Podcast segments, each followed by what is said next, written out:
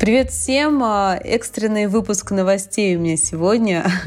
А, я веду разные социальные сети, и в одной из них большой отклик получила очень тема эмоциональной зависимости в отношениях, поэтому можно сказать, что эту тему выбрали вы, а, если вы подписаны, конечно, на мои соцсети.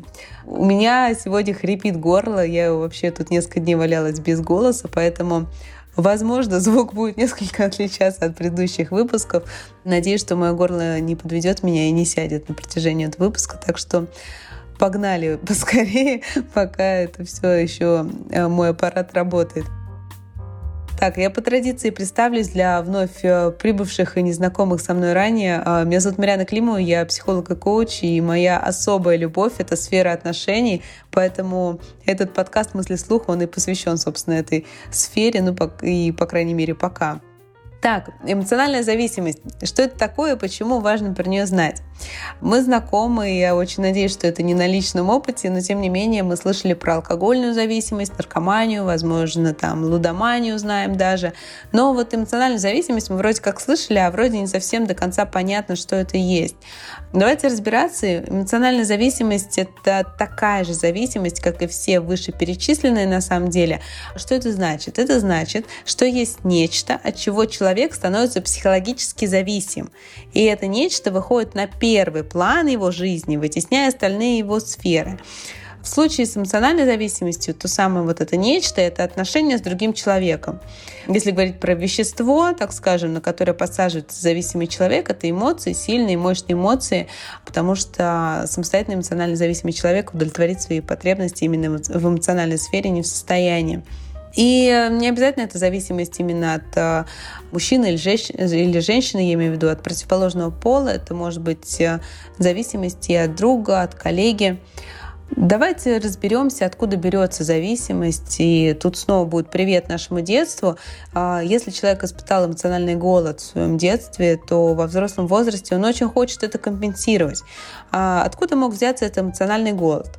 Мама уехала надолго работать, учиться там, еще куда-то. Ее не было рядом с ребенком. Ему не хватило заботы, внимания, теплоты.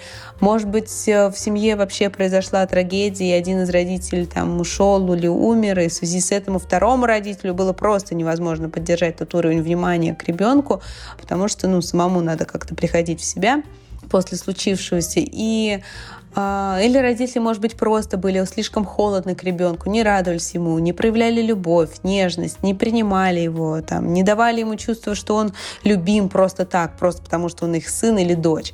И, возможно, ребенок рос вот тем самым удобным для родителей ребенком и таким неким хорошим там мальчиком или хорошей девочкой, лишь бы не потерять вот эту самую родительскую любовь. Все наше представление о себе, с которым мы потом выходим в мир, мы берем, естественно, из наших первых отношений, из отношений с мамой и папой.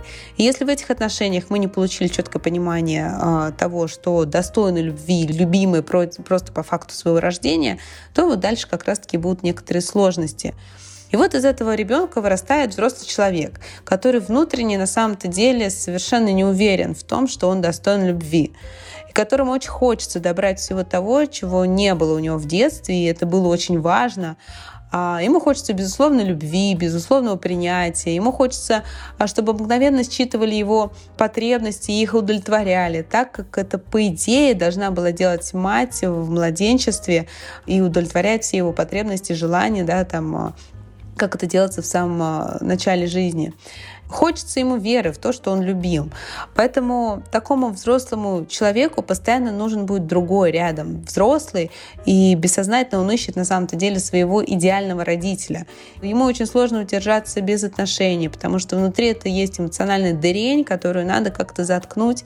Для этого человек вступает постоянно в отношения, в отношения, в которых ему всегда будет мало любви, а, чтобы другой человек не делал, партнер, а, как бы любовь это не проявлял, это будет похоже тоже как вот если заполнять какой-то сосуд, в котором есть дырка. Сколько ты туда не вливай, полным он все равно не будет.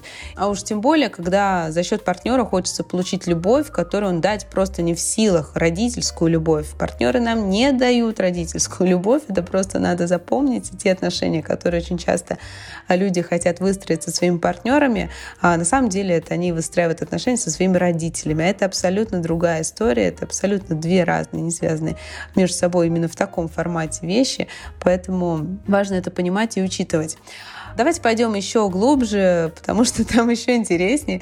Вот такой эмоционально зависимый человек на самом деле, что он делает в отношениях? Он туда вступает с бессознательной задачей сепарироваться, только сделать это по-взрослому, по-здоровому, не так э, вынужденно и больно, как это было в детстве, когда буквально там оторвали, да, а, а благодаря признанию факта своей полноценности. Он хочет благодаря отношениям обрести целостность и свободу. Ну, естественно, это все происходит бессознательно, это процесс абсолютно скрыт от нашего понимания, поэтому это так сложно все дается. И в большинстве случаев э, своим опытом отношений эмоционально зависимый человек, он лишь вот как раз-таки подтверждает и проживает вновь и вновь этот травмированный опыт, и это больше напоминает какую-то не сепарацию, а бег по замкнутому кругу. Как разорвать этот круг? Э, ну и, возможно, естественно, только через э, осознавание это эмоциональная зависимость из перевода из бессознательного в, в осознаваемое наше. И как и при избавлении от любого вида зависимости, первым шагом будет также признание самого факта зависимости. Ну а дальше уже работа с этой зависимостью, где финальная точка, как и сказала ранее, это признание собственной полноценности. Хочу сказать в этом выпуске еще о том, что эмоциональная зависимость, она бывает двух видов. Она бывает разрушительная и здоровая. И то, о чем вот я рассказывала сегодня, это разрушительное, потому что из-за нее человек не способен фокусироваться на других каких-то своих сферах жизни, он э, не раскрывает свой потенциал, не развивается, у него он может жертвовать своими ценностями, своими какими-то желаниями, а, потребностями во благо только этих а, отношений с человеком, от которого он зависим. Он слишком занят тем, что он пытается условно полюбить себя через э, другого человека. И всегда при разрушительной эмоциональной зависимости отношения будут тяжелые. Они будут сопровождаться ссорами, скандалами, попытками там переделать своего партнера и манипуляциями, и ревностью, и вот, вот этим всем. А здоровая же зависимость — это основа близких отношений, здоровая зависимость. Без нее невозможны глубокие и близкие отношения. Но здоровая эмоциональная зависимость, она отличается тем, что в ней есть принятие и себя, и своей целостности, и целостности другого человека. Это как, эм, если уж я там привела метафору сосудами, да, то здесь это как два изначально целых, полных сосуда, которые вот они сами себя умеют наполнять этими жидкостями и обмениваться. Вот такая вот история с зависимостью. Я чувствую, как у меня мой голос просто сходит уже на нет, поэтому я буду прощаться с вами сегодня. А, вот такие вот получились э, мысли слух. Всем желаю лишь э, здоровой зависимости. И не забывайте, пожалуйста, про комментарии, лайки, поддержку, вопросы, отзывы о выпуске. Все буду рада получить в моем телеграм-канале по ссылке в описании.